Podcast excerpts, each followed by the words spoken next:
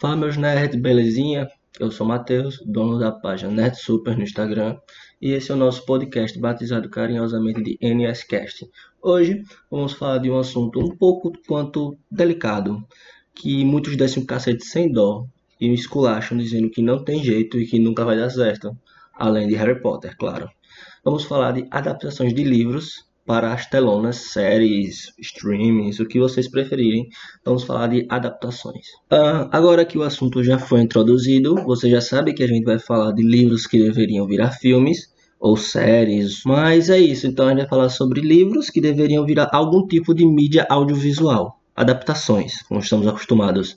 E vamos começar falando pela melhor adaptação que eu já vi que é Percy Jackson e o Mar de Monstros. Sim, é a melhor, mas calma que eu tô brincando só e tá longe de ser a melhor, principalmente porque jogaram o vilão pro segundo filme numa saga de livro de cinco livros. Então é complicado. Mas eu pedi para vocês me enviarem alguns exemplares, algum tipo de livro, HQ, que vocês quisessem que eu falasse aqui e tal. Só que ninguém mandou nada que preste ou que eu conhecesse. Então Caso vocês queiram que eu fale sobre esse livro que mandaram, pode ficar para a segunda parte. Então hoje eu vou fazer uma lista própria, uma lista minha sobre livros que deveriam virar filmes, na minha opinião. Alguns vai ter alguns clássicos, outros mais desconhecidos, outros mais conhecidos, mas vai ser a minha lista hoje. E quem sabe na próxima vez que a gente vier ter esse papo, a gente faça de outra lista, beleza? Bem, mas por onde eu começo? Que tal um clássico, uma obra de teatro de um dos maiores escritores que o mundo já conheceu? Shakespeare. Que tal a gente começar bem devagar, com os dois pés na porta, já falando de Shakespeare, um dos escritores mais conhecidos do mundo, o melhor escritor de tragédia teatral que o mundo já viu. É por ele que a gente vai começar. E quando se fala em Shakespeare, a gente pensa em Romeu e Julieta, certo? Certíssimo. Só que Romeu e Julieta já é um tanto quanto batido. Todo mundo sabe que ela toma, se mata e o carinha morre junto. mas vamos lá, eu vou falar de Macbeth. A história de um general que almejou demais e foi corrompido pela sua própria ambição. Bonito, né? Bem, Macbeth, depois de ter tido um encontro com duas bruxas que disse que ele seria rei, ele não se contentou em ser só mais um simples general. Ele começou sua empreitada rumo ao poder, com seus dilemas, traições e o importante de tudo, ele tinha peso na consciência. É brincadeira, o cara traiu o rei, matou o rei e tinha peso na consciência só porque duas bruxas que ele nunca viu na vida disse que ele seria rei. Sabemos como uma tragédia termina, né? Shakespeare não é de deixar ninguém vivo. Sua morte é uma piada e as intrigas vividas no livro são uma tragédia puramente shakespeariana. Eu gostaria muito de ver esse filme numa nova releitura com os novos efeitos. Já tem um filme de Macbeth para cinema, para TV, mas ele é muito antigo e eu amaria ver ele com uma roupagem nova, com Full HD 4K e os caralho, com uma temática numa pegada de Game of Thrones da quinta temporada para trás, porque da quinta temporada para frente Game of Thrones é péssimo. Mas isso é assunto para outro podcast, quem sabe. Séries que começaram boas e terminaram ruins. Lost é uma delas. Talvez. Mas, para não perder o embalo dos clássicos, vamos continuar neles. Vamos falar agora de um clássico da era vitoriana. Saímos da idade antiga, vamos para a idade moderna. O Médico e o Monstro. Bem, se parar para pensar, já tem uma adaptação muito famosa no cinema que se chama Hulk. Não o blogueiro, o antes, o fortão pocado que batia em tudo. Ele é uma adaptação perfeita de O Médico e o Monstro só que no universo dos heróis. Eu gostaria de ver realmente um drama, uma trama toda em volta na concepção do médico e o monstro. Uma adaptação desse filme seria perfeita. Um doutor que toma um remédio e libera o seu lado mais feroz, que não é aceito pela sociedade e até mesmo um lado assassino. Mas dentro desse livro é explicado que o antídoto ele não necessariamente libera o seu lado mais feroz, mas sim um lado seu que é oculto. Pode ser um lado muito bom, pode ser um lado muito extrovertido, se você for tímido. E ele libera esse lado mais monstruoso e assassino porque é o lado oculto dele, o lado verdadeiro, entre aspas, o que o subconsciente dele é. E como na era vitoriana é tudo muito casto, muito puritano, ele tem esse problema de compreensão dele mesmo, de entender seus próprios sentimentos. Então, essa fórmula que ele criou o ajuda a ser esse lado verdadeiro dele, esse lado monstruoso. Que é como a gente vê no Hulk quando ele diz: Eu sempre estou com raiva no primeiro filme, lembra? Então, esse é o lado verdadeiro de Bruce Banner. Ele sempre está com raiva, mesmo ele estando quieto o tempo todo. Porque ele não pode ser Hulk o tempo todo. Então, é isso. É, eu adoraria ver essa adaptação de clássico com toda essa essa essa intriga, essa essa complexidade de personagem com duas personalidades, tentando lidar com isso e sabendo que matou pessoas, ou às vezes nem sabendo, porque às vezes ele esquece. Seria uma coisa muito interessante, ao meu ver. Então, meus senhores, vocês já devem estar um tanto quanto caçados de tanta clássico, clássico, clássico, Shakespeare, era vitoriana, era antiga, Magic o Monstro. Então, vem com a gente que a gente vai dar um pulo no tempo. Aqui vai ser só assim, rajadão. Bem, Vamos começar então por um clássico. Tô brincando. Vamos falar um pouco de aventura e fantasia nas histórias mais modernas e até mesmo alguns desconhecidos pelo público. Mas vamos começar devagar. Vamos começar por algum conhecido. Estou falando de Batalha do, Apocalipse. Ele é meio grosso, mas é bem gostoso de ler. É de um autor brasileiro, mas ele mora no Canadá. Seu nome é Marcelo Spor, ou Sfor, não sei pronunciar. E bem, vamos lá dar uma pegada geral no livro para vocês entenderem e se atraírem, porque eu amo esse livro de paixão. A Batalha do Apocalipse conta a história de Ablon, um anjo foda, mas ele é renegado, que foi expulso do paraíso por não concordar com as atitudes do arcanjo Miguel. Parece que Jesus, ou Deus, estava dormindo depois de criar toda a terra. No sétimo dia ele descansa e tal e Miguel ficou responsável por controlar ou por coordenar o paraíso, pelo menos ele se assume desse jeito. E bem, uh, ele, ele começou a reger o paraíso de uma forma meio tirânica. De uma forma meio não, muito tirânica, ele era um arrombado.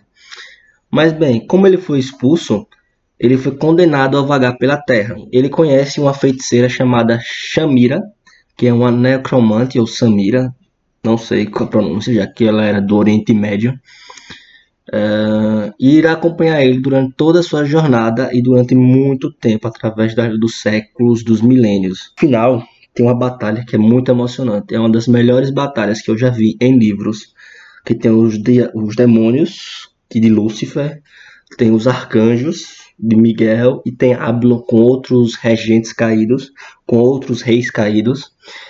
E é muito massa. Eu adoraria ver essa luta com CGI, com um bom CGI. Sei lá, ia ficar maravilhoso. Pessoa James, James Cameron, que é o, o diretor de Titanic e Avatar, ou até mesmo Nolan, que é o diretor de Origens, Tenente e outros filmes. Seria maravilhoso ver alguns desses dois coordenando esse filme. Definitivamente é algo que nós precisamos, que eu preciso. Então, já disse que eu preciso desse livro. Nós precisamos, eu tenho certeza que vocês precisam de A Batalha do Apocalipse. Vocês não vão se arrepender de ler, eu prometo. Caso se arrependam, podem me cobrar. Eu transfiro 10 reais para a conta de quem se arrepender. É brincadeira. Eu tô fazendo podcast porque eu sou pobre e quero ganhar dinheiro. Talvez dê dinheiro, talvez, talvez não. Muito provável que não. Então estou fazendo por amor, se não der dinheiro. O próximo livro também é muito bom. O autor também é brasileiro. Eu acho que a maioria desses livros é, de fantasia e histórias assim foram autores brasileiros, até onde eu lembro, que eu separei, mas que são ótimos. É uma literatura brasileira que é meio desconhecida ainda por maior parte do povo, principalmente a gente e tal. Alessandro Gândias, ele escreveu um livro chamado Hybris, ou Ibris, a inteligência artificial e a revanche do, do inconsciente. Esse livro é simplesmente perfeito. Ele pega algumas questões de Jung. Jung é um psiquiatra, um psicanalista, que é amigo de Freud. Ele e Freud desenvolve vários teoremas e teorias juntas, juntos. Ele pega algumas teorias de Jung e joga para o livro para tentar explicar de forma melhor a questão da superconsciência dos robôs, em contrapartida à nossa consciência. Bem, vamos entender um pouco mais, por exemplo. pegando o resumo do livro aqui, porque eu não consegui fazer um resumo desse livro sem dar spoiler, então eu peguei o resumo pronto. Então vamos lá. Como será quando a inteligência artificial for tão presente quanto a energia ou a internet? Então imagine aí como vai ser quando robôs ou inteligência artificial que já é presente no nosso celular, você fala ok Google, ou ele mesmo se, se fala e mostra lá as propagandas, for mais presente que energia ou até mesmo que comida ou internet. É isso que vai acontecer na segunda metade do século XXI. As máquinas são mais inteligentes que os homens. A sociedade está estratificada, ou seja, quebrada, em quatro níveis. Os deuses, que são os mais ricos, que têm acesso direto à, à tecnologia, e eles têm muito dinheiro e a parte do corpo dele, na maioria das vezes, são interligadas com robôs, ou seja, eles são ciborgues. A outra parte são um, a, que também tem dinheiro, mas não tanto, é o que a gente chama atualmente de classe média, que eles têm acesso à internet, à tecnologia, mas eles não têm dinheiro suficiente para integrar ao seu corpo. A terceira parte, é o que a gente vai chamar aqui, mais ou menos de classe C, que são as que querem ter acesso a essa tecnologia, mas não têm por falta de dinheiro. Eles não têm acesso nenhum a essa nova tecnologia por não ter dinheiro. E a quarta é, esfera é a que até pode ter, é composta até mesmo por cientistas e ricos, mas que eles não querem de forma alguma ter contato com essa tecnologia. Eles querem cultivar a sua linhagem totalmente humana e totalmente natural. Porque nesse mundo de híbridos, é, várias doenças são corrigidas modificando o seu DNA. É, síndrome de Down, que é o que o protagonista vai ter, câncer não existe mais, AIDS não existe mais. E alguns dos seres humanos acham que isso é contra a linhagem natural. E é nesse cenário que a gente vai encontrar Jason, que é um menino de 7 anos, que é o protagonista, e ele tem síndrome de Down. E por escolha de sua mãe, ele preza cultivar o seu lado humano e natural. E isso vai entrar uma briga contra a autoridade central, porque você querer é, manter alguém defeituoso, entre aspas, é crime nesse, nesse, nesse tema do livro. Se você pensar bem, é a mesma conjuntura da Alemanha nazista, porque era crime manter alguém defeituoso, porque a raça ariana tinha que ser perfeita e tudo mais, então você já, percebe, já percebe essa simbologia histórica. Então, tanto é que tem uma série chamada O Homem no Alto do Castelo, que o filho do general nazista ele tem uma doença degenerativa. E ele, o general, ele é obrigado a entregar o filho para que o Estado mate-o de forma indolor, blá blá blá blá. Só que o general manda o filho para a Argentina para ele fugir e tudo mais. Então é isso. É, esse livro ele traz uma crítica extrema à racionalidade e o autoritarismo técnico-científico. Ele critica como o ser humano chega a esse ponto tão racional que esquece os seus sentimentos, ele esquece como é viver em sociedade humana realmente, entende? Então seria um livro que eu gostaria muito de ver, principalmente nos braços de Nolan. Eu sou muito fã de Nolan, porque ele trabalharia muito bem essa questão, como ele trabalhou Origem, como ele trabalhou Memento, que é o seu primeiro filme, que é muito bom. Então acho que casaria perfeito com Nolan. Já puxamos o saco de Nolan, já falamos de Ibri, já falamos de Jung, entramos numa viagem de psicanálise Freud. E vamos agora falar de outro autor brasileiro. Só vai ter autor brasileiro, eu acho. É, só vai ter autor brasileiro mesmo. Tirei esse podcast vai virar livros de autores brasileiros que deveriam virar filmes e Shakespeare. Uh, então, vamos agora falar de Vende-se Futuro. É um livro muito bom. Não é de cartomante que lê cartas, lê sua mão e diz quer quanto para eu falar para você qual é o seu futuro. Não é sobre isso. É um livro muito bom de Bruno Michelino. Ele pega o mito de viajantes no tempo e transforma em uma história empolgante e agradável quase um Doctor Who brasileiro. Vence esse futuro é a história de um personagem que trabalha em uma empresa que literalmente vende viagem no tempo para famosos do passado que estão cansados de sua vida e vão ser enviados para o futuro para viver em paz. Ou seja, eu sou famoso, sou da década de 90, vamos supor, E eu estou cansado da minha vida de fama, eu estou cansado de fã enchendo meu saco, eu estou cansado de ser rico e eu quero viver em paz agora. Então, de alguma forma, eu entro em contato com essa empresa e eles vão me oferecer alguma viagem, alguma viagem para algum ano na frente. E bem, esse livro é baseado no mito de viagem no tempo, como eu falei no início, que vocês já devem ter visto na internet que é uma moça com telefone na época de Charlie Chaplin. Não sei se vocês já viram a imagem. Vou deixar aí na tela. Ah, não, é podcast. Vocês vão ter que pesquisar. Mas eu posso postar no stories do Instagram depois. Assim que sair, eu já posto lá. Vocês escutam, depois dão uma olhada. É sobre isso que vai ser esse livro. Eles vão pegar esse mito desse, dessa viajante no tempo e vão transformar nessa história. Charlie Chaplin vai ser a pessoa que vai contratar essa, essa empresa e vai estar um enrolo maravilhoso com intrigas, traições. A moça vai ficar presa no futuro ou no passado, não sei onde ela vai ficar. E é muito bom esse livro. Eu super recomendo esse livro. Vamos para um livro muito bom que tem como sua principal enredo religião matriz africana. Eles usam a religião matriz africana. É tipo Batalha do Apocalipse. Ele usa a religião cristã como base para o livro. Só que nesse ele vai ser um, muito mais aprofundado porque o protagonista e o outro protagonista são dois, cada um em um país diferente. Eles vão ser conectados por uma entidade entre si. Tanto é que um deles é Baba Orixá. O nome do livro se chama Deuses de Dois Mundos, o Livro do Silêncio. É o primeiro livro de uma saga de três livros, é uma trilogia, escrito, por PJ Pereira. É outro escritor brasileiro que ele é muito bom. Eu estou querendo comprar o segundo, mas esse livro é muito bom.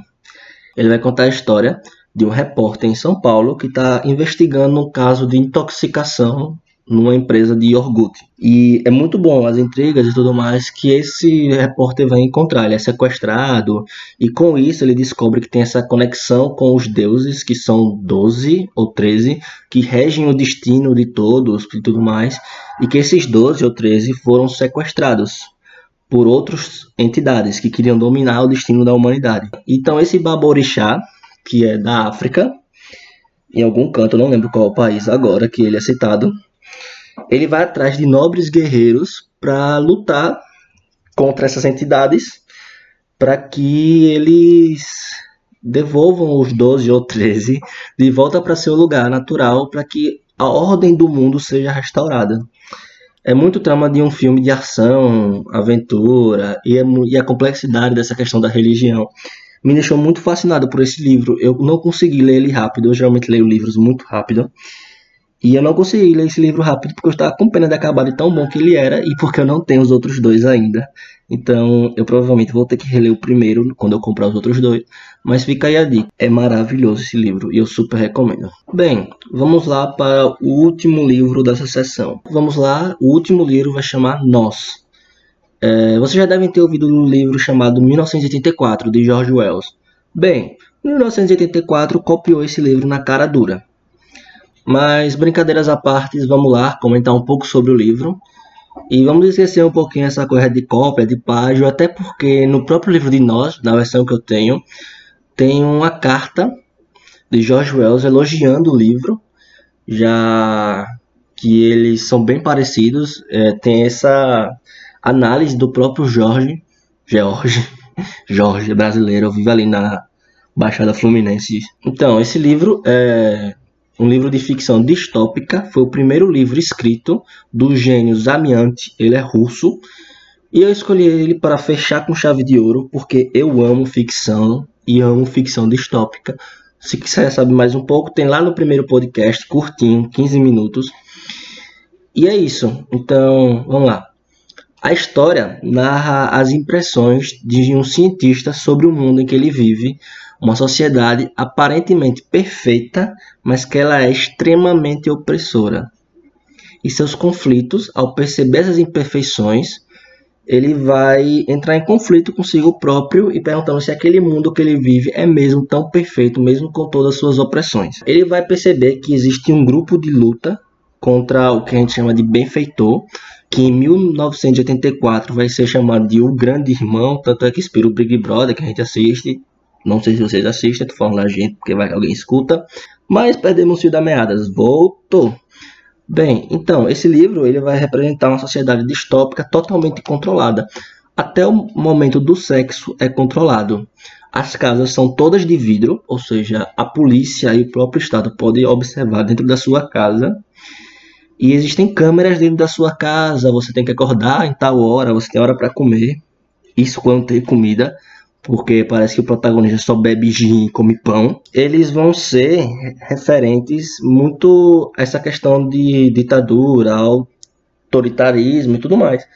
E bem, como eu falei, até o sexo é controlado. Você tem que ir num ministério, escrever uma carta para o ministro, eu acho, que não é assim que se chama, e ele vai ler a carta e vai chamar vocês dois você e a pessoa que você ou que você quer fazer amor, e vocês têm que assinar um termo e tudo mais, e só nesse momento é que você pode fechar as cortinas de sua casa para que ninguém veja você fazendo amor com a sua escolhida. Esses foram os livros que eu escolhi para virar filme.